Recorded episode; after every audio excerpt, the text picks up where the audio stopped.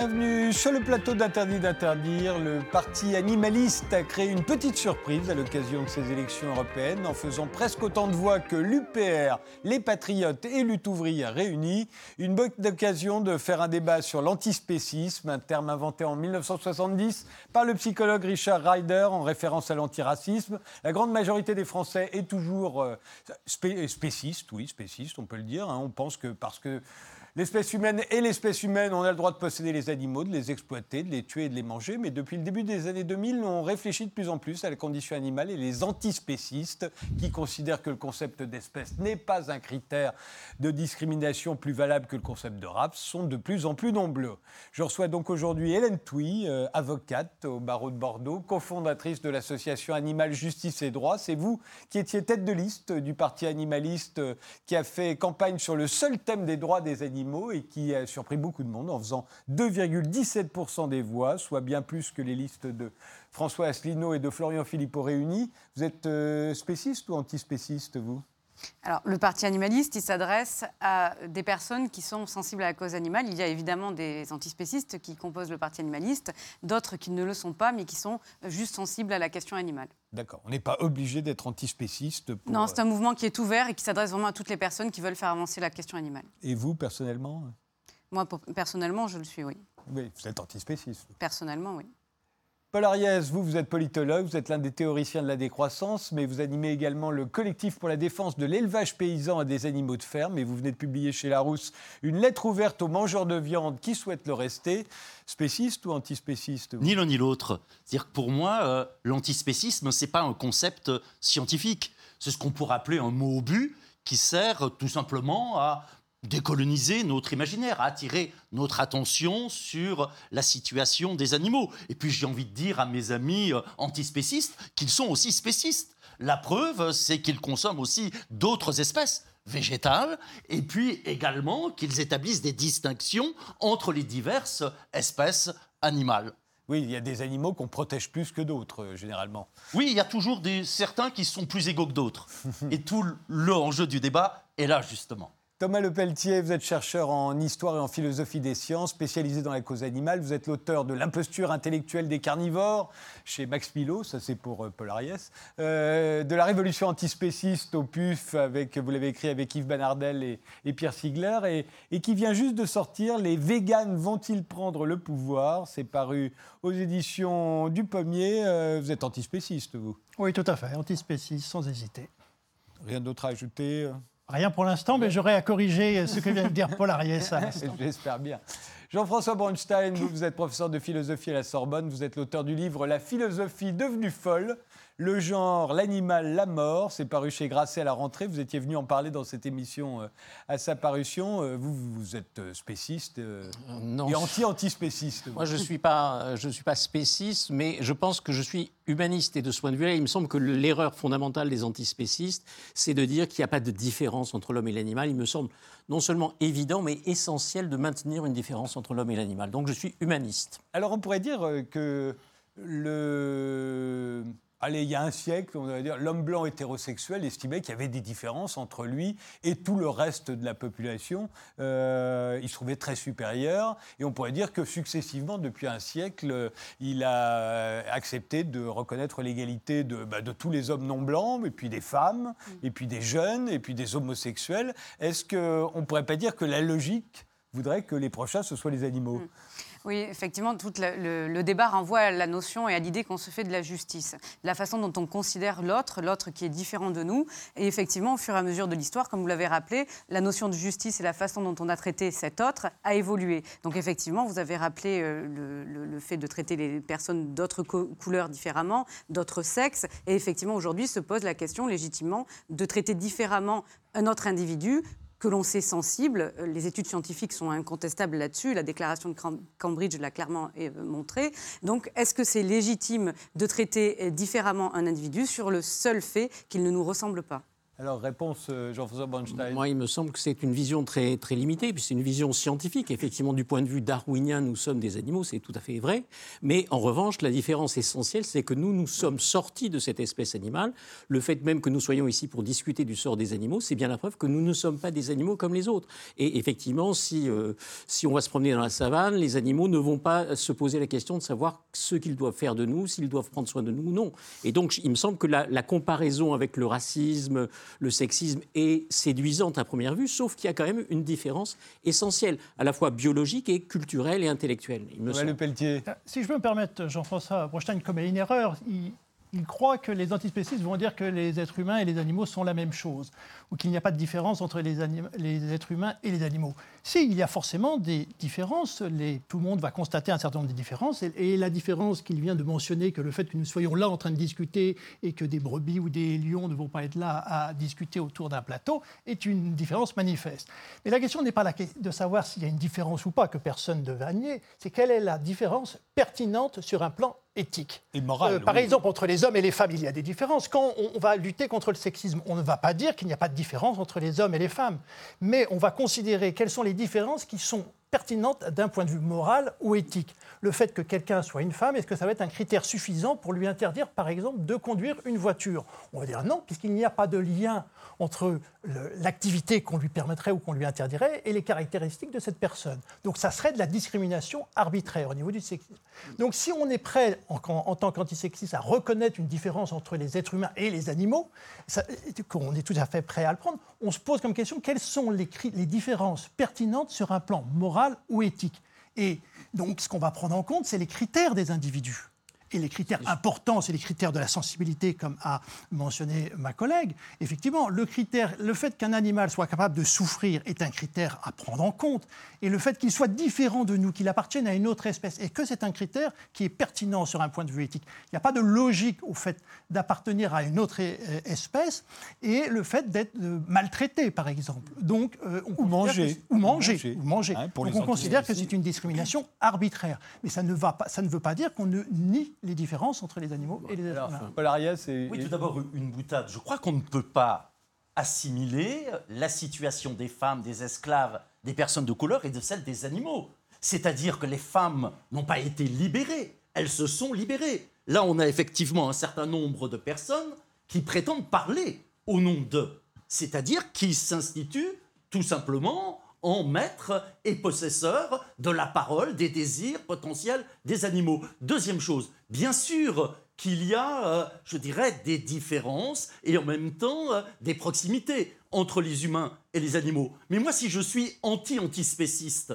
c'est d'abord pour défendre l'unité du genre humain. Lorsque Peter Singer, le philosophe le plus important de l'antispécisme, l'auteur de La libération animale, nous dit euh, Mon frère ver de terre, en apparence, c'est très sympathique. Sauf que le même Peter Singer poursuit en disant qu'un jeune chiot valide a beaucoup plus de dignité, d'intérêt qu'un grand malade, qu'un handicapé ou qu'un jeune nourrisson. Et je dirais que cette posture m'apparaît particulièrement dangereuse. Moi, je crois essentiel de défendre l'unité du genre humain. Il n'y a pas d'un côté, je dirais, les gentils et d'un autre côté, les méchants. Dire, nous sommes tous pour améliorer les conditions d'existence des animaux. La question, c'est de savoir, est-ce qu'on a besoin pour cela de penser en termes de droits que l'on donne, avec les dangers potentiels que cela peut représenter, ou est-ce qu'il s'agit tout simplement de renforcer la législation et renforcer la répression face au mauvais traitement? Alors l'argument de, de- de Paul Arias, qui est aussi le vôtre, hein, Jean-François, euh, dans Oui, votre livre, sur euh, Peter Singer, qui veut y répondre? Je peux commencer commence. Platera, voilà. Euh, je trouve que c'est une lecture assez malhonnête de la littérature de Singer parce que euh, Singer, en fait, il essaie de montrer les incohérences que l'on peut avoir dans notre raisonnement en prenant des exemples. Et effectivement, les exemples que vous avez cités, il n'en tire pas des, euh, des applications concrètes. Il essaie de montrer que, euh, bah non, Si, non, si, si. il essaie Sur de montrer sur la il sexualité. essaie, non, mais écoutez, il essaie de montrer l'absurdité euh, qu'il y a à ne pas considérer euh, les animaux et euh, en regardant regardant pourquoi l'on traite différemment? Si l'on se tient, bah, en fait, il essaie de, de trouver quel est le critère pertinent. Et cette recherche du critère pertinent l'amène à effectivement s'interroger à l'extrême à des situations telles que vous avez citées. Mais pour autant, euh, Il ne l'encourage pas. Voilà, il ne l'encourage absolument pas. Bien sûr Je l'ai lu de la même manière, c'est-à-dire qu'il nous dit si le critère pertinent, c'est le langage, ou c'est la raison, ou c'est la conscience, à ce moment-là, Oui, mais- il faut se dire que les, vous handicapés mentaux, les nourrissons, n'ayant pas toutes ces facultés, Non. on devrait pouvoir faire Évidemment. Sur eux des expériences, ce qu'on ne fera pas, Et heureusement, et on devrait pouvoir les tuer. Mais, Peter Singer reconnaît la et- possibilité de faire des expérimentations. Il a d'ailleurs été dénoncé pour cela par euh, une partie du mouvement antispéciste. Mais la pensée de Peter Singer, c'est une pensée glissante. La meilleure preuve, c'est lorsque j'avais commis un premier bouquin il y a 20 ans, j'allais dire plus rien n'empêchera Peter Singer un jour de reconnaître la zoophilie. Et qu'est-ce que je m'étais pris dans la tête? On m'avait dit, mais comment osez-vous? Sauf que quelques mois après, Peter Singer nous signe son fameux texte où il dit, euh, effectivement, si on a affaire à des individus, animaux, humains ou pas, qui trouvent du plaisir à batifoler ensemble, pourquoi pas? moi, je peux- je- Et, je- et à ce moment-là, moi, ça m'apparaît effectivement sacrément problématique. Thomas Le Pelletier et après Jean-François. Moi, je pense qu'il y a un- une espèce d'amalgame que font les anti-antispécistes. D'abord, ils ils vont prendre le cas de Peter Singer comme si Peter Singer représentait l'antispécisme en général. Il faut savoir que Peter Singer est qu'un un individu, il l'a vulgarisé dans les années 1970, mais depuis, il y a beaucoup de courants de pensée et ça ne se réduit pas à la pensée de Peter Singer. Donc, accuser l'antispécisme à travers les positions de Peter Singer, il y a toujours quelque chose de malhonnête. Mais il y a un deuxième point, un deuxième point qui est quand même important. Peter Singer, on parlait de la euh, zoophilie. Peter Singer va effectivement reconnaître un droit à la zoophilie. Et j'ai en face de moi deux personnes qui vont s'indigner des, des relations euh, sexuelles que pourraient avoir certains individus humains avec des animaux. C'est assez nombreux là-dessus. Vous êtes, assez, vous êtes assez nombreux, mais ils vont s'indigner que, par exemple, quelqu'un, euh, dans le cadre où on pourrait reconnaître qu'il n'y a pas de, de, de- de problème, je veux dire, au sens où il n'y a pas de, excusez-moi, de, de- de souffrance, ou que les deux individus en- ont du plaisir.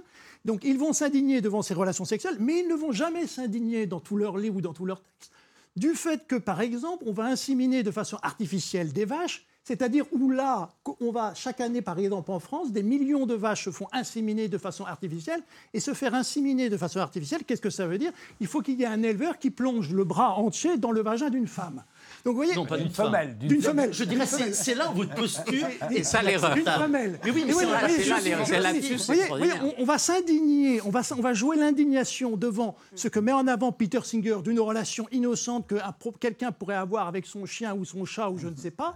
Alors on peut contester parce que ça ne, ça ne découle pas Oui, de parce qu'on n'est l'antispécisme. jamais sûr de- du consentement Oui, on n'est jamais sûr. hein. Et donc, là où est la, la position malhonnête de mes deux interlocuteurs, c'est que ça ne découle pas de l'antispécisme. C'est Peter Singer. C'est Peter Singer qui a abouti à cette position. Et tous les antispécistes ne sont pas d'accord sur cette position. Donc ça, c'est la première erreur. Mais en plus, c'est cette Mais il n'est pas le seul à partager ce non, point de n'est vue. pas, mais c'est pas tous les antispécistes, c'est pas une conséquence logique de l'antispécisme.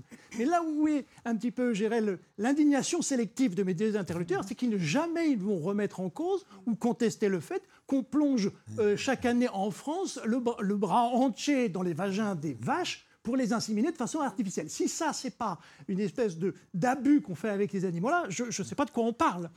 Je, alors, moi, je, pense que d'abord, Wittgenstein. Peter Singer, c'est pas n'importe qui, c'est le philosophe le plus important pour la plupart des animalistes. Ces deux positions, faire des expérimentations sur les handicapés plutôt que sur des, des animaux en bonne santé et avoir des relations sexuelles mutuellement satisfaisantes avec les animaux, c'est au cœur de sa pensée parce que pour lui, effectivement, il n'y a pas de différence entre les humains et les animaux. Alors, pour aller au-delà de Peter Singer, je dirais que le problème de Singer et des antispécistes en général, c'est qu'ils ont un raisonnement extrêmement abstrait. C'est un raisonnement éthique, leur éthique, vous parliez d'éthique antispéciste, c'est une éthique, il faut diminuer la souffrance. Le problème, c'est si vous allez plus loin dans cette direction, et certains antispécistes le font, il faut supprimer les animaux d'élevage. C'est normal parce qu'ils vont souffrir. Si on mesure la quantité de souffrance, il faut supprimer les animaux d'élevage. Ensuite, il faudra supprimer les animaux domestiques, ce qu'ils affirment aussi. Et d'autres, comme vous, Monsieur Le Pelletier, dites il faut aussi supprimer la prédation dans le monde sauvage.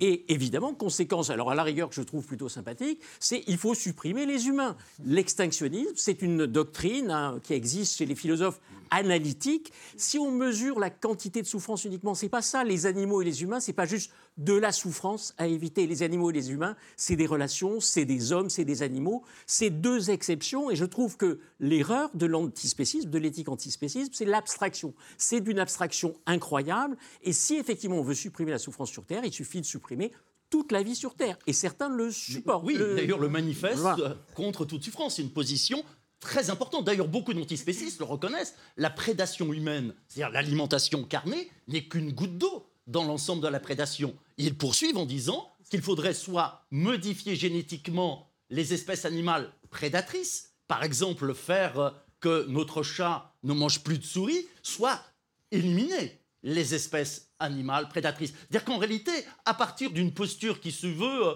contre l'anthropocentrisme, vous êtes des La hyper-anthropocentristes, conséquence, c'est plus puisque d'animaux. vous considérez qu'une petite minorité éclairée humaine, vous, vous allez devoir régenter et définir qui a le droit de vie ou de mort parmi, parmi effectivement, l'ensemble des espèces animales, Alors- et j'ajouterai humains compris. Je vous donne la parole tout de suite, mais c'est vrai que c'est une question très intéressante et, et je trouve que c'est un foisonnement intellectuel très intéressant, ce qu'on appelle la révolution animaliste, euh, parce qu'elle nous oblige à nous poser des questions comme celle-ci. Effectivement, si demain on interdisait à l'espèce humaine de tuer euh, les animaux comme ils l'entendent et comme ils le font depuis des millénaires, euh, est-ce que cette interdiction de tuer les animaux s'étendrait aux animaux eux-mêmes? Est-ce que les lions auraient encore le droit de tuer des impalas pour se nourrir? Et là, je sais que tous les antispécistes ne sont pas d'accord. Alors, Oui. d'abord, Hélène. euh, moi, j'interviens pour le parti animaliste et je pense que aller directement sur la question de la prédation, c'est aussi vouloir écarter le débat, l'essentiel, l'essentiel du débat, qui est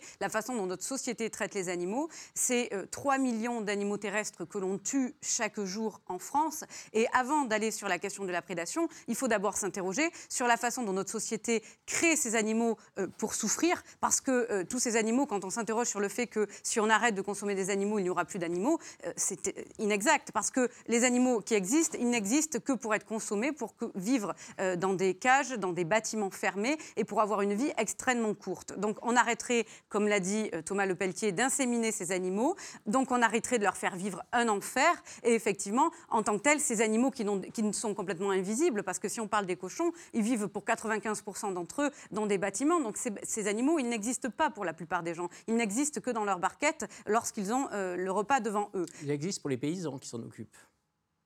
Pour les paysans qui s'en occupent, Oui. c'est pour ça que le Parti animaliste, justement, propose une amorce euh, de, de transition, une transition vers une alimentation végétale, parce que euh, ces agriculteurs, ces éleveurs euh, dont vous parlez, euh, ils n'ont pas non plus une vie satisfaisante. En termes éthiques, ce n'est pas évidemment quelque chose d'enviable. En termes écologiques, c'est catastrophique. Tous les rapports scientifiques nous montrent que ce n'est pas possible de continuer comme ça. Donc, effectivement, euh, ces questions-là d'alimentation euh, amènent à des questions plus générales de comment on voit notre modèle agricole et comment on voit notre modèle alimentaire. Moi, moi, je suis très déçu, en fait, Ah oui parce que j'allais vous dire que j'étais presque prêt à signer 90% de votre programme. Lesquelles mesures? Ah ben, je dirais toutes les mesures quand on regarde effectivement sur la page web de votre parti sur effectivement l'élevage. Alors, Mais, lesquelles mesures mais quand je vous entends maintenant, je Oui. me rends compte en réalité, vous avez un double langage.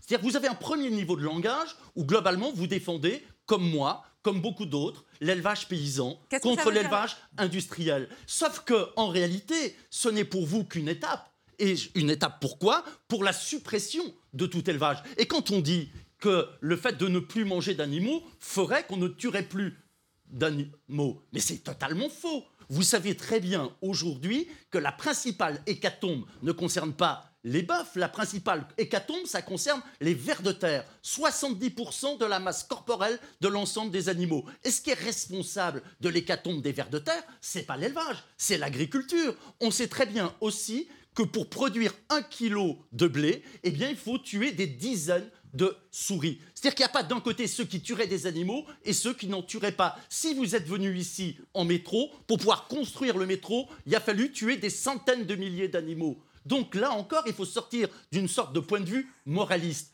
Et puis, ne nous faites pas croire que l'on pourrait effectivement nourrir l'humanité avec une alimentation exclusivement végane. C'est-à-dire l'agriculture productiviste industrielle en est incapable, mais la seule solution que l'on aurait pour pouvoir remplacer le fumier animal, ça serait toujours plus d'engrais chimiques, toujours plus de produits phytosanitaires. Et si on parle autant aujourd'hui du véganisme ou de l'antispécisme, il ne faut pas se cacher je dirais, la raison. La raison, c'est que tout simplement, nous sommes à la veille d'une révolution extraordinaire apportée par les biotechnologies qui veulent nous faire manger de la fausse viande cellulaire. Et à ce moment-là, vous êtes en train de préparer le terrain à ces grands groupes qui aujourd'hui veulent en finir avec euh, l'élevage paysan. Alors moi, je voudrais que, s'il vous plaît, que vous nous définissiez l'élevage paysan. Parce que souvent, il y a une certaine hypocrisie, on nous définit l'élevage paysan. Qu'est-ce que c'est pour vous l'élevage paysan? Alors nous avons lancé un appel de défense pour l'élevage paysan qui a été signé du côté La paysan définition. par la Confédération paysanne, par euh, le MEDEF, par Nature et Progrès, par les principaux dirigeants de la Fédération nationale de l'agriculture biologique, du côté mangeur, par les principaux responsables des AMAP, de Slow Food, par, je dirais, globalement, tous les représentants, je vais dire, tous les représentants de l'écologie et les représentants du mouvement altermondialiste. L'agriculture paysanne, l'élevage paysan, c'est le refus du productivisme, c'est le refus de l'industrialisme. Que le parti, effectivement, animaliste prétend défendre, mais que l'essentiel du mouvement antispéciste, je dirais tout simplement, euh, prépare. Alors, par exemple, parce que c'est une question, après, excusez-moi, je, je finis juste sur ce point, c'est c'est intéressant parce que, par exemple, si on regarde, euh, Greenpeace a fait une carte de l'élevage industriel en France et euh, Greenpeace arrive à 4313 élevages industriels en France, des fermes-usines. Euh, la Confédération paysanne, elle, a contesté très fermement cette carte et arrive à 25.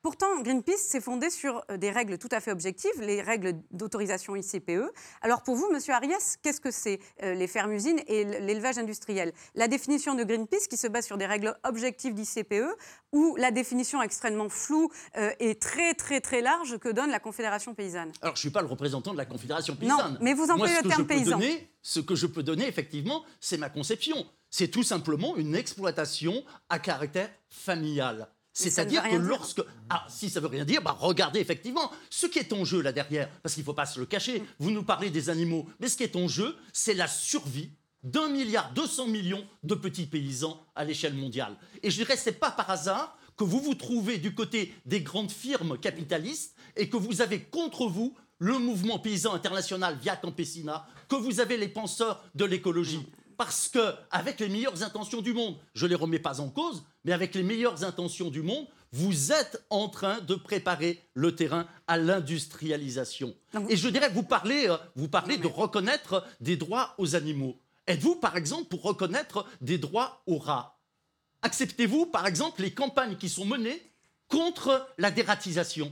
Parce que, effectivement, si on considère qu'il faut reconnaître des droits à des animaux sentients, les rats sont des animaux sentients. Vous n'avez pas répondu à ma question, l'élevage familial ne veut rien dire. Alors, Thomas Bah, Lepelletier, Bah, Il ne veut rien dire pour vous. Il y a Non. une association en France, un syndicat qui s'appelle effectivement Oui, mais ce qui ne le pas. qui Les- clapiers, par familiale. exemple, qui sont très familiales, qui sont l'élevage euh, traditionnel, je viens de la campagne, monsieur. Euh, donc l'élevage familial, les petits clapiers dans le fond du jardin, ça c'est de l'intensif. Il faut, parce qu'il y a une confusion malhonnête faite entre l'élevage intensif et l'élevage industriel. Des petits lapins qui vivent dans des cages, c'est de l'élevage intensif. Et c'est dans les élevages familiales. Vous êtes contre, monsieur, cet élevage? Même si c'est fait par des élevages familiaux Alors, je, je vais répondre en deux temps. Premier temps, c'est qu'on voit très bien comment vous êtes en train de dépolitiser les enjeux.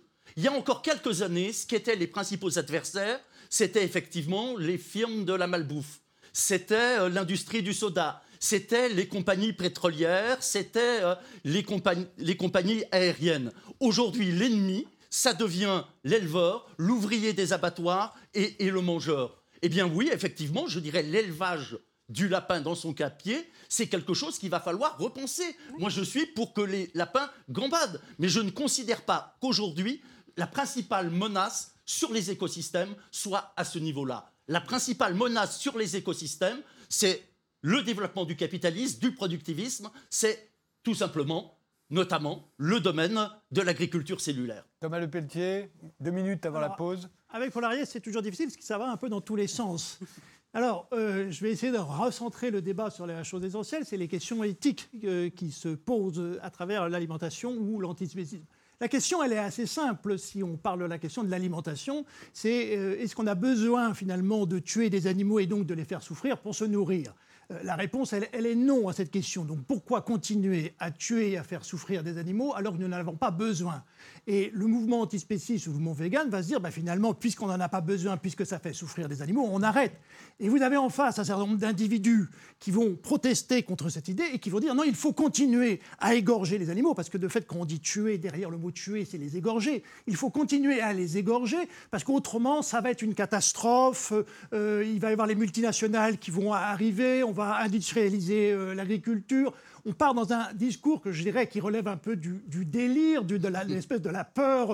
Euh, vous voyez, si on arrête d'égorger les animaux demain, euh, ça va être une catastrophe. Mais non, des rats, alors, la question non, mais je veux bien répondre. Pour la question, elle est assez simple. Le Pelletier, c'était l'argument des esclavagistes. Ils disaient si on arrête d'avoir des esclaves, ce sera, on sera ruiné, ce sera, on mourra. Mais non, ça n'a rien à voir. C'est-à-dire qu'on sait très bien qu'une agriculture végane est une agriculture famineuse. Mais vous ne pouvez pas vous passer de fumier. Oui, on, est, on, est, complètement ici dans le délire ésotérique. Parce que Michel, monsieur Polarias va dire si vous n'utilisez pas de fumier, qu'est-ce que vous allez utiliser? C'est les intrants chimiques. il utilise ça comme un gros mot. Il y a le mot chimique. Qu'est-ce que ça veut dire? Le mot chimique, ça ne veut rien dire. Tout est chimique. Ce qu'on va utiliser, ce sont des intrants de synthèse. Or, ah, oui, c'est une grande différence. Mais, voilà, la grande différence entre les alors, la grande différence, et vous. Alors, la, grande différence, il faudrait bien que M. Polariès montre en quoi les intrants de synthèse, parce que le but, c'est de fournir de l'azote, en quoi l'azote de synthèse serait plus néfaste que le fumier. Vous voyez, on est dans une espèce de mythologie où le naturel serait bon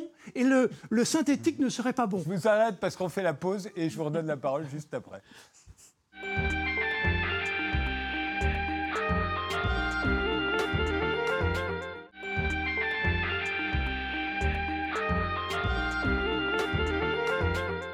Nous poursuivons notre débat sur l'antispécisme avec Hélène Touy, qui était la tête de liste du Parti animaliste pendant ces élections européennes, avec Paul Oriès, l'auteur de la lettre ouverte aux mangeurs de viande qui souhaitent le rester, avec Thomas Lepelletier, qui euh, vient de sortir son nouveau livre, Les véganes vont-ils prendre le pouvoir aux éditions du Pommier, et Jean-François Bronstein, euh, professeur de philosophie à la Sorbonne, euh, et qui est l'auteur de La philosophie devenue folle, le genre, l'animal, la mort, qui est paru chez Grasset. Alors on voit bien que toute la question, c'est le, enfin une des questions qui va être on va être amené à se poser, c'est sur le statut juridique des animaux. On a fait tout un plat parce que les animaux étaient des biens meubles depuis le Code civil en 1805, euh, et là tout à coup on était tout content parce qu'on les a soi-disant reconnus doués de sensibilité. Alors évidemment tout ça c'est pour la galerie. Ça fait très longtemps qu'on a reconnu que les animaux étaient doués de sensibilité. Ça date de 1850, qu'on ne doit plus les faire souffrir sur la place publique et de 1960 à peu près, où on ne doit plus les faire souffrir chez nous. Euh, on les a reconnus comme doués de sensibilité dès les, années 70. Euh, et là, simplement, la raison pour laquelle ce sont des biens meubles, c'est pour qu'on puisse continuer d'en être propriétaire. Si ce n'était pas des biens meubles, on ne pourrait pas en être propriétaire. Enfin bon, tout le monde s'était excité sur cette question qui n'avait aucun intérêt, c'était tout simplement symbolique. On sait bien que la, la grande différence, ce serait si on ne pouvait plus en être propriétaire, et c'est un peu ce que vous souhaitez. En tout cas, c'est ce à quoi on réfléchit aujourd'hui qu'on ne puisse plus les tuer, qu'on ne puisse plus en être propriétaire, qu'on ne puisse plus les enfermer. Dans le Code civil, il est déjà écrit qu'on n'a pas le droit de maltraiter un animal domestique et qu'on n'a pas le droit de tuer un animal domestique sans nécessité. Si cette loi était appliquée, on fermerait les élevages demain puisqu'il faut bien comprendre, l'alimentation euh, omnivore, donc celle qui passe par la consommation euh, d'animaux, c'est une alimentation qui n'est pas nécessaire. Donc il n'y a aucune nécessité à élever et à tuer des animaux pour se nourrir. Donc si on appelait déjà, on appliquait le code civil, on, fermerait demain euh, les élevages et les abattoirs. Le, le, crime, je ne sais plus comment ça s'appelle, qui est un acte délictueux aussi, le fait de, la cruauté, les actes de cruauté, tout ça aussi, ça existe déjà. Ça existe, ça existe. Tous les, les lois déjà, l'appareil législatif est suffisant déjà pour fermer les abattoirs et les élevages. Euh, castrer euh, les porcelets à vif, c'est forcément de la maltraitance. Mais même séparer les veaux de leur mère, c'est de la maltraitance. Tout, la, façon dont les, les, les, vaches, pardon, les, les cochons, les truies, excusez-moi, les truies passent la moitié de leur vie dans des stalles où elles ne peuvent même pas bouger, euh, c'est de la maltraitance. Donc tout le système de l'élevage et des abattoirs, c'est de la maltraitance. Le programme que propose le Parti animaliste, c'est de la maltraitance. Puisque, effectivement, Oui, quand on regarde euh, son programme, On, il on va défend finir, on va finir, on va finir. Oui, je pense qu'on On va peut finir sur le parti pas après. Et pour finir, donc, c'est- actuellement, si on appliquait la législation, on fermerait les élevages et les abattoirs. Mais ce qui se passe, c'est qu'on vit dans un pays qui est hypocrite, qui est schizophrène, qui ne veut pas regarder euh, ce qui se passe, alors que c'est- ça serait très facile de le faire, puisque de toute façon, et ça va contre notre sens de la morale. Tout à l'heure, on nous parlait des rats, et on disait, oui, mais alors les animalistes, alors c'est toujours ce que font les, anti-véganes ou les anti-antispécistes, ils vont toujours essayer de trouver des situations qui sont plus compliquées que la situation euh, classique de l'élevage. L'élevage a une spécificité, ce sont des animaux qui sont là, que l'on fait naître. Ce ne sont pas des animaux qui sont en train de nous nuire. Non, mais les les antispécistes ne parlent pas que de l'élevage, Non, non, mais, ils parlent de mais l'ensemble. Il hein. faut d'abord, quand on aborde un problème, il faut d'abord oui, régler oui. les problèmes les plus faciles. Et quand on a réglé les problèmes les plus faciles, on aborde les problèmes les plus On n'arrive compliqués. pas à régler, Mais- que les antispécistes n'arrivent pas à régler. mais donc, comme dans souvent, Le- comme tous souvent les dans grands domaines- théoriciens antispécistes sont très embêtés par la question de que faire des souris qu'on trouve, qu'on trouve dans un appartement qu'on achète. Il, est normal que dans des, sur Des des pages et des sujets, il est normal que des sujets, sur des sujets d'ordre qui sont politiques, qu'il y, ait des- qu'il y ait des questions difficiles. Doit-on manger des huîtres c'est- Singer mais- mais il ouais, passe mais- des heures et des heures à réfléchir à cette ouais, question. à chaque Ah ben, je suis à désolé. chaque fois- il faut lire Singer. Il faut lire Singer. C'est une catastrophe. Si je puis me permettre, non, je, je Je- vais non, parler je peux je vais pas finir. parler. Je- non, non, mais je vais me je permettre de finis, parler je parce qu'on parle beaucoup depuis La un grande moment. différence entre une- les animaux, les animaux d'élevage, les animaux qu'on a fait naître pour les faire souffrir, pour les manger, et donc on prévoit de les faire souffrir. pour les on manger. prévoit de les faire souffrir Pour et de manger les des tuer. parties de ces C'est quand même une grande différence avec tous les autres animaux qui sont dans la nature, où il y a effectivement notre relation aux autres animaux qui sont dans la nature est compliquée, mais tout le monde le reconnaît. Mais c'est pas parce que notre relation avec les autres animaux dans la nature est compliquée qu'on ne pourrait pas régler le problème de l'élevage, qui est un problème Alors, simple sur un plan. Jean-François Bronstein. Tout à fait. Alors, la question de l'élevage, je suis tout à fait d'accord. Moi aussi, je suis fa- euh, favorable à un élevage traditionnel, bien sûr. Et euh, tous les paysans, les éleveurs sont favorables à ça. C'est pas ça la faux, question. c'est faux. Oui, La- faux, je suis faux. désolé. Laissez-moi parler. Euh, la, question, la question qui se pose, c'est la question du statut de l'humain. hein. C'est une question anthropologique. C'est-à-dire qu'à force. Alors, ce que je trouve fascinant, c'est qu'on discute de cette question dans des sociétés où, justement, on ne connaît plus aucun animal. C'est-à-dire que les seuls animaux que vous connaissez, c'est votre chat, votre chien et la viande que vous mangez ou que vous ne mangez plus. C'est tout. hein, c'est tout. Plus personne ne s'intéresse aux animaux, n'est en contact avec les animaux. C'est pour ça que cette question se pose aujourd'hui. Elle ne se posait pas avant. Dans les campagnes, je suis pas sûr que vous ayez fait des scores énormes. où pas regardé. Bon, je sais pas. Bon, Eh, ben, en tout cas, c'est votre pas du tout évident. Et euh, de ce point de vue-là, moi, il me semble que la, la vraie question, c'est les conséquences qu'on tire immanquablement de cette question. C'est-à-dire, on n'arrive pas à considérer que les, les animaux et les humains, c'est deux choses différentes. Donner des droits aux animaux, c'est dire ce sont des êtres qui peuvent avoir des droits comme les humains. C'est pas ça. Ils Mais sont protégés. On peut les faire protéger davantage par les différents codes. Euh, c'est déjà le cas, le code des forêts, le code de, le code de, de la nature, rural, etc., le code rural, etc. Euh, donc c'est ça. Moi, le problème, si vous voulez, c'est que les dérapages de Singer dont on parle, c'est des dérapages graves parce que effectivement, l'humain n'arrive plus à voir la différence, qu'il est une exception et que tous les animaux sont des exceptions. C'est-à-dire que c'est un monde aplani. Il n'y a plus de différence. Moi, ce qui me semble, c'est tout à fait important, c'est de voir qu'il y a des différences entre l'homme et l'animal. Dans mon bouquin, je parle aussi de la différence entre l'homme et la femme, entre les sexes, et entre le vivant et le mort.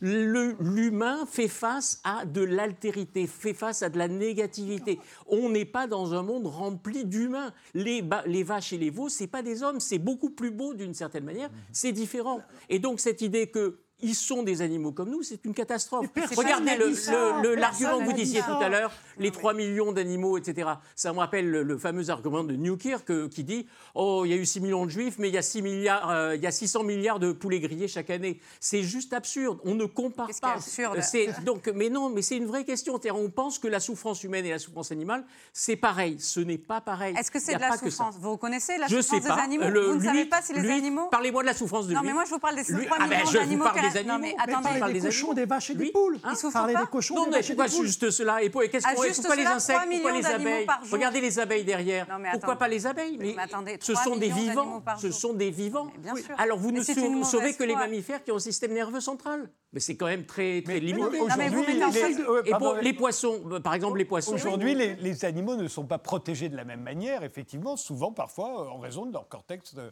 Voilà, oui, mais le cortex cérébral, c'est très discutable. Pourquoi le, Alors, je ne vais pas sortir l'argument du cri de la carotte parce que ça fait je, je- euh, crier les véganes. Hein, mais l'idée, pourquoi on mange des, des vivants? Maintenant, beaucoup de gens parlent des relations entre les arbres qui se protègent, qui, se, qui f- échangent des choses. Pourquoi manger a- de- des a- plantes? Non, mais écoutez- Pourquoi il faut arrêter? Moi, je suis Parce qu'il n'y a pas de données scientifiques Ah, bah, sérieuses et de- établies. Si, la déclaration de Cambridge, vous la remettez oui, en cause, c'est je- quand même une déclaration grave, qui est c'est pas sérieuse. grave, Ah, c'est pas, grave Non, la la il s'agit d'éthique, il ne s'agit pas de Oui, science. juste- la science ne doit pas. Si même la science me disait ceci ou Non, cela. mais l'éthique ne vous suffit pas, donc allons sur la science, si vous voulez des Non, non, l'éthique, euh, euh, euh, antispéciste ne me va pas parce que c'est une éthique Et la abstraite. science non plus ne vous va pas. L'éthique, l'éthique traditionnelle. j'aimerais va pas. poser une question éthique. J'aimerais bien se poser une question éthique On ne, on ne brutalise pas un chien.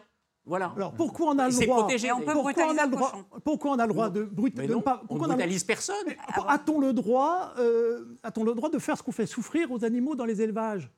Mais on peut très bien les Est-ce élever qu'on a de manière les correcte. Mais ça veut est-ce dire qu'on a quoi, le seul problème, c'est qu'on qu'on les tue de- à la fin. On les tue à la fin. non, non, mais mais- nous aussi, on nous tue à la fin. Ah non. Nous aussi, on meurt à la Personne fin. nous tue à la fin. Ah ben, on meurt à la fin.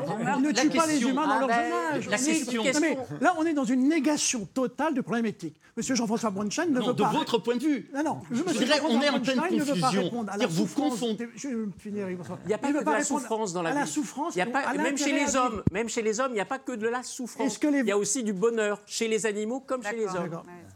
Tenons compte de ça Quelle aussi. est, quelle est la justification Quelle est la justification de mettre, de, de- de mettre à mort un cochon, une vache ou Pour une le poule manger. pour le parce a- plaisir? Parce qu'on l'a toujours mangé. Voilà, parce qu'on aime ça. C'est l'appel à la tradition. Oui, Alors, euh, pourquoi on pas? Euh, non, Alors vous allez me dire pour le les- racisme, bon. pour les va. auditeurs, c'est il y a, toutes sortes de Un choses. professeur à la Sorbonne donne comme argument, d'accord, éthique, La culture, l'appel à la tradition. l'art, la même littérature, la philosophie, la science. La- Il y a des différences. Alors ce que vous ne voulez pas voir, c'est que effectivement vous dites ah oui les critères changent etc. Mais si on trouve d'abord le langage puis ensuite la culture etc. C'est qu'il y a on retrouve toutes sortes de critères. On n'est pas des, des animaux. C'est évident. Arias. C'est évident. Un, un des principaux ouvrages aujourd'hui euh, partagés par les antispécistes, c'est Zoopolis. Zoopolis est un ouvrage extraordinaire parce qu'il se pose la question de savoir jusqu'où reconnaître des droits aux animaux. Alors déjà, il y a bien sûr une question, va-t-on reconnaître simplement des droits aux animaux qui nous ressemblent le plus? Va-t-on reconnaître des droits aux animaux domestiques, aux animaux d'élevage? Non, il n'y en a plus, c'est vrai, ils ont disparu. Aux animaux sauvages, là, il n'y en a presque plus. Et qu'est-ce que nous dit cet ouvrage? Il nous dit, euh, bien sûr, je dirais ça déjà une sorte de petit pied de nez au discours habituel des antispécistes qui disent on ne veut pas euh, reconnaître, bien sûr, le droit de vote euh, aux poules. Ah non, il n'y aura plus de poules puisque de toute façon, on mangera plus d'œufs. Mais qu'est-ce que nous dit cet ouvrage? Ils nous disent qu'il faut reconnaître des droits politiques, je dis bien des droits politiques, aux animaux domestiques. C'est-à-dire que les animaux domestiques doivent participer à l'élaboration de la loi. Alors comment fait-on? Bah, À travers les représentants que vous êtes. Mais le grand danger, c'est pas de rehausser la condition des animaux, là nous sommes d'accord. Le grand danger, c'est de rabaisser ce qui sont aujourd'hui les droits humains. C'est de rabaisser les conditions des humains. C'est- un que argument, vous un argument tarte vous à la êtes- crème qu'on entend depuis non, c'est- des non, c'est le cœur de- C'est comme si- comme si le fait de donner des droits aux femmes, par exemple, ou plus de droits qu'elles en avaient avant, allait retirer des droits aux hommes. Mais non, elles exercent leurs droits. Mais non, Là, mais par exemple, la société dans Zoopolis, autre exemple, pour les espèces euh, sauvages, euh, il propose de leur donner la souveraineté. Ah, mais qu'est-ce qui se passe s'il y a un conflit de souveraineté entre les gazelles et les lions? Ah ben peut-être faire une ONU, faire une organisation internationale, etc. C'est juste Non, absurde. Si vous parlez de C'est c'est pas absurde. le cas, puisqu'ils veulent les laisser. Ils veulent les laisser Ils leur donnent une souveraineté Oui. et ils disent qu'il faut respecter leur souveraineté. Donc ils veulent pas Qui va faire respecter la souveraineté des lions? C'est vous, c'est moi, c'est vous. Mais non, mais c'est l'idée du parc naturel, Ah, bah oui, justement, non, ce sont non, des non-interventionnistes. Bien Donc sûr. vous avez mal bon, lu. Non, mais je regarde pas le ça détail. Dans- remarqué. Non, non, mais vous êtes, On a très bien compris qu'on donne des droits aux animaux Non. liminaires, domestiques, euh, Il y a- sauvages. il y a une confusion, en fait, et une confusion que vous entretenez entre d'un côté ce qui est la reconnaissance de droits aux animaux et d'un autre côté ce que j'appellerais la bientraitance. Parce que je préfère parler de bientraitance plutôt que bien-être animal, parce que le bien-être d'une fourmi, d'une souris ou d'une vache, je ne sais pas trop ce que c'est. Quand on parle de bien-être, C'est parfois incompatible. même. le bien-être, c'est très vite, effectivement, une vision euh, très anthropocentrée. Donc, la bientraitance, on sait ce que c'est. que Vous en parliez tout à l'heure, c'est refuser les mauvais traitements. Et là, je suis Alors, prêt à me mettre au travail avec vous pour que renforcer la législation. Vous, ce que vous proposez, interdire Êtes-vous d'accord pour signer demain un appel je- Vous allez me répondre. Êtes-vous d'accord pour signer un appel pour qu'on arrête de retirer les veaux de leur mère Mais moi, je suis effectivement pour l'élevage paysan. Et Mais dans ce cas-là, répondez à ma question. On non, non, mais de retirer je n'ai pas à répondre Ah, je oui, à mais des c'est ça, parce que vous part. mais la pas question du est là. tout. Est-ce que vous êtes d'accord avec a- moi je- Est-ce que vous êtes d'accord pour signer l'appel qui a été lancé cette semaine à parité par des végétariens et des omnivores pour refuser la fausse viande industrielle Bon, pourquoi je refuserais ça? Ah ben je sais pas, parce que l'essentiel des antispécistes et des végans ont refusé de signer cet Pourquoi je appel. refuserais ça? Ça, c'est un autre débat. Là, Donc on- vous signez cet appel Ah, moi, je signe pas le vote. Mais vous Eh ben voilà, vous voyez, Non, mais je non, dirais, mais- non, mais- ce, petit jeu est facile. Non, non, non, non, je dirais, il n'y a pas les cow-boys et non, les Indiens, il n'y a dire- pas les gentils et les Il est méchants. facile de dire qu'on est contre la souffrance, et à chaque fois qu'on vous propose une ça, loi contre la souffrance, vous vous échappez. Mais pas du tout. Alors le veau est sa mère. On ne veut pas faire de loi Non, à partir de votre point de vue. Mais- Parce qu'on le voit très bien vue, avec le discours Non, que vous tenez. écoutez, Vous vous présentez aux élections Oui. en disant Avec on va un programme défendre. clair. Vous n'avez pas répondu. 90% du programme du Parti animaliste, vous êtes d'accord. Quels sont les points? Donc vous êtes contre l'élevage en cage des poules. Je suis, je suis, par exemple, contre le fait que vous considériez que l'opposition essentielle soit entre les protéines animales d'un côté, les protéines végétales d'un autre côté.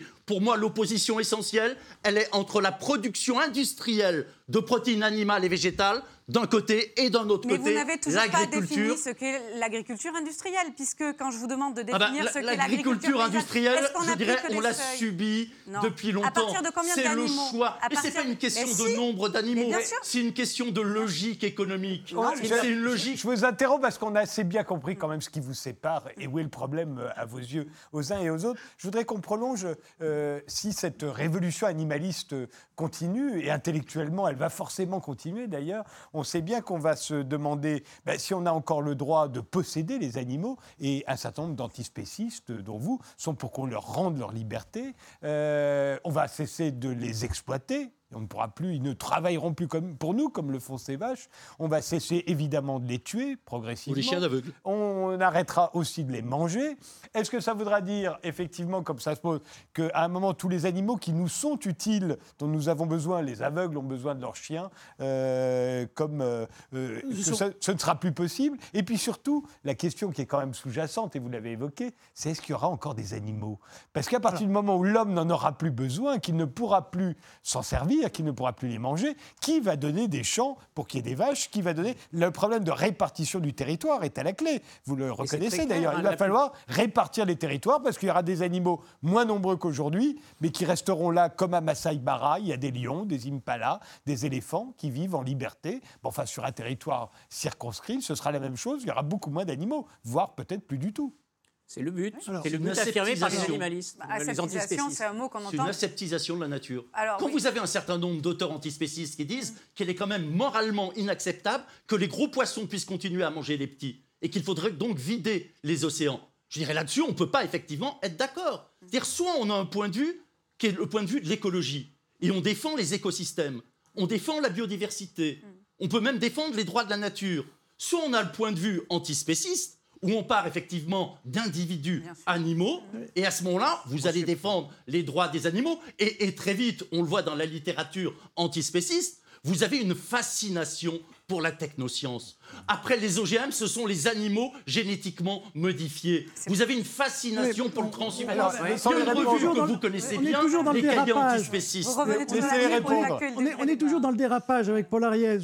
C'est facile comme argument. Non mais, non mais euh, regarde, lisez la, la- lisez la libération animale de Peter Mais, Singer, euh, puisque vous le décrivez. hein, je conseille aux non, non, auditeurs de le lire. Il n'y aura, pas de- conseille il y aura pas de aux technoscience. auditeurs il y aura de lire les deux derniers numéros des Hein cahiers antispécistes qu'ils non, peuvent télécharger non, gratuitement non. sur Internet. Faut-il supprimer les il- animaux il est normal sauvages pour leur bien Il est, il est normal Oui. qu'un courant de pensée euh, s'adapte aux réflexions modernes. Mais la Ah oui, pensée. mais réflexion moderne, si c'est supprimer les animaux, Non, mais- je suis désolé, Non, non, ça fait des millénaires que nous vivons avec les animaux. L'idée d'envisager une société sans animaux, c'est une révolution invraisemblable. C'est toute la beauté, c'est tout C'est ce pas qui une nous société définit. sans animaux, C'est là, une bien sûr, société c'est où ça, on là. n'égorge plus les animaux.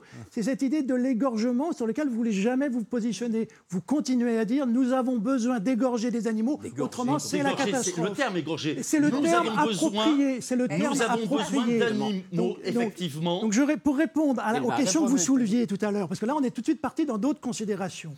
Là, la, la- la question de l'antispécisme, elle est assez simple d'une manière générale, ou du véganisme, elle est assez simple. On pourrait, derrière les, les- les- les- les façons de parler un peu plus philosophiques, on pourrait dire que ça consiste à ne pas faire mal à autrui quand ce n'est pas nécessaire. Si on résume cette idée derrière, là, tout devient simple. On n'a pas besoin de, faire du mal à des animaux pour se nourrir, donc on arrête. Alors après, il y a un certain nombre de questions qui se posent avec d'autres animaux, les animaux qu'on ne mange pas, les animaux euh, de compagnie, les, les- les animaux qui vont aider les aveugles, un certain nombre d'animaux. Cela, la, la question dans le mouvement antispéciste ou dans le mouvement vegan, c'est un débat ouvert.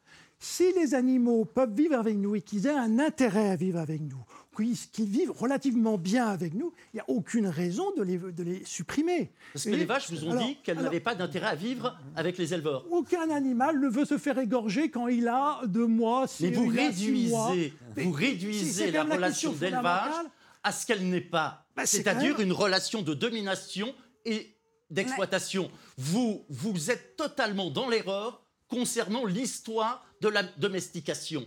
La domestication, elle ne s'est pas faite parce que les humains se pensaient supérieurs. Elle s'est faite parce que les humains se pensaient justement très proches des animaux. Et que certains Et animaux on a ont eu trouvé d'abord intérêt à une domestiquer. Il n'en domestication. demeure pas Certains moins qu'à chaque fois que l'on vous pose une question concrète, vous n'y répondez pas. La question qui était très claire de, de la séparation du veau et euh, de la vache à 24 heures, ça, ce sont des questions concrètes, des questions qui soulèvent des vrais débats dans l'opinion publique et euh, qui expliquent aussi les scores du Parti animaliste et sur lesquels vous ne Non, vous prononcez pas. le score du parti pas. animaliste, je dirais que c'est la période qui est celle du vegan washing.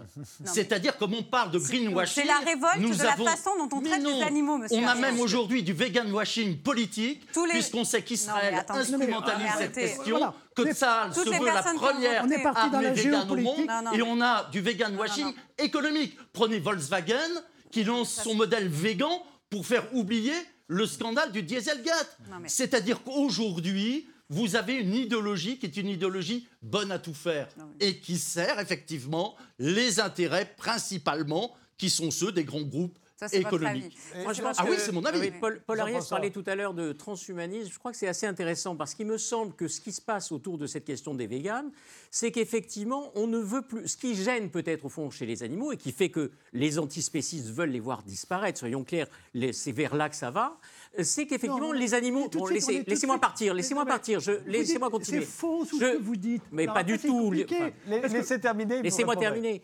Euh, donc, de ce point de vue-là, et les transhuma- le- le- ce que nous rappellent les animaux, c'est que nous sommes aussi animaux, que nous sommes aussi vivants, mortels, euh, gros, le- les euh, sales, etc. Tout- nous sommes aussi des animaux. Mais nous ne sommes pas seulement des animaux, c'est ce qui fascine les enfants. Pourquoi les enfants sont-ils fascinés par les animaux? C'est parce que c'est eux et c'est pas eux. Et si on vit dans un monde sans animaux, on est mort. Quand vous avez on est dans le monde transhumain. Quand vous et moi, je ne veux ça- pas vivre dans Non, un monde transhumain. La viande industrielle, qui sont les principaux euh, investisseurs, c'est les GAFA. hein, c'est euh, euh, Google, etc., Non, qui investissent écoutez. dans cette viande euh, faite comme ça, d'une manière entièrement artificielle. C'est pas comme, pas le monde que je veux, dans lequel je voudrais vivre. Moi, il me semble que l'intérêt de Singer et de, de ces débats, c'est peut-être que les gens vont se rappeler qu'il y a des animaux en dehors des villes, dans les campagnes, dans les parties sauvages, etc. du monde, et qu'on va peut-être réapprendre à vivre avec les animaux. Moi, il me semble que de ce point de vue-là, la littérature, l'art, etc., sont beaucoup plus importants que ces réflexions très générales sur la quantité de souffrance qui n'ont aucune valeur d'une certaine manière. Ah ben, comment vous ah mesurez la pour les quantité de souffrance Ouais, Mais comment vous mesurez la quantité de souffrance d'une huître? Mais non, mais c'est comme, désolé. comme- ah des c'est le débat de Singer. Singer passe la- des heures là-dessus.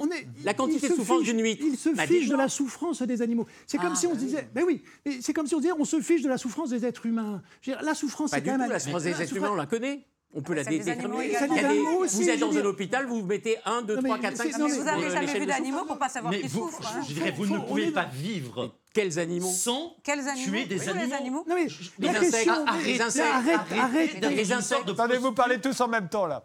Arrêtez dans une sorte de Personne, posture. personne n'a dit qu'on allait vivre sans tuer d'animaux. Ah bah, on est d'accord. D'accord. On est mais d'accord. Non, mais alors arrêtez de Je le dirais dire. que l'essentiel des animaux La que l'on question- tue, c'est pas pour l'alimentation.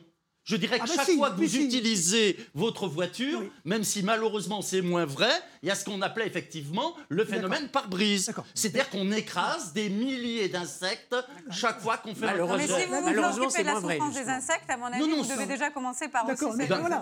Donc, Alors- Monsieur Ariès nous dit, puisqu'il y a, de toute façon, on est obligé de vivre, pour vivre, on est obligé de tuer des animaux, donc de toute façon, la souffrance ou le nombre d'animaux qu'on tue, ça ne compte pas, on n'a qu'à faire comme on veut. Non, Non, c'est On est- absolument je pas ce que j'ai dit. On est dans une position beaucoup plus simple. On est dans une société où un certain nombre d'animaux souffrent. La question qu'on se pose, c'est comment faire, Ils ne comment, pas comment agir, comment agir pour minimiser cette souffrance. Alors évidemment, il y aura toujours de la souffrance. Évidemment qu'on tuera toujours des animaux. Mais comme malencontreusement, on tue aussi des êtres humains dans notre société. La question, elle est, nous sommes dans une société, comment on peut orienter la société pour faire souffrir moins d'animaux et tuer moins d'animaux? Donc la première chose à faire, c'est de réfléchir à les sources de souffrance ou les les lieux où ils sont mis à mort qui ne sont pas utiles.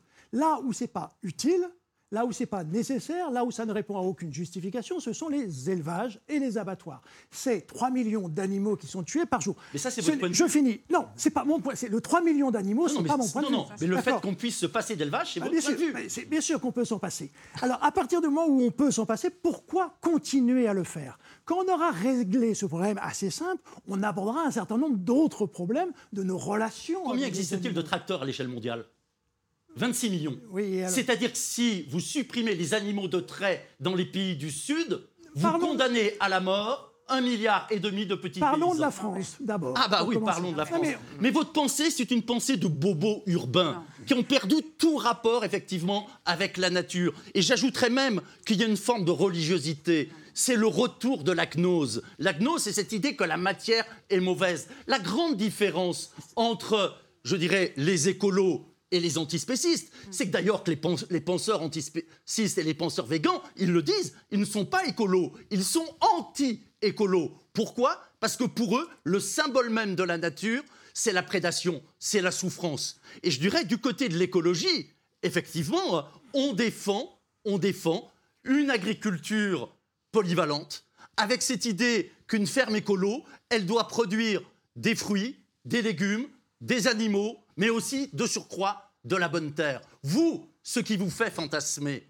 c'est effectivement à travers l'élimination de la souffrance, c'est, je dirais tout simplement, le refus du- d'une part du vivant sur la terre. Parce qu'effectivement, le rapport entre la mort et la vie, vous ne pourrez pas faire que ça n'existe plus, sauf, Sauf aller du côté du transhumanisme. Et la revue que vous adorez tant, les cahiers antispécistes, c'est pas par hasard qu'elle fait la promo non seulement du transhumanisme, mais des animaux génétiquement modifiés. Alors, Ça, dernier mot.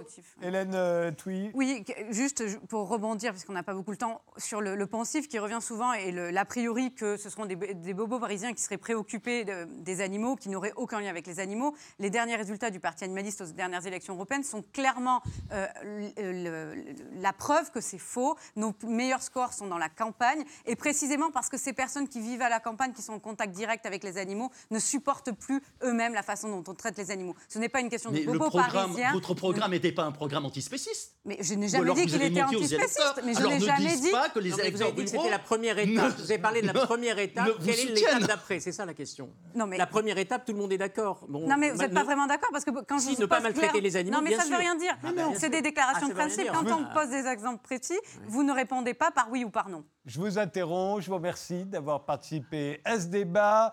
Euh, merci de nous avoir suivis et rendez-vous au prochain numéro.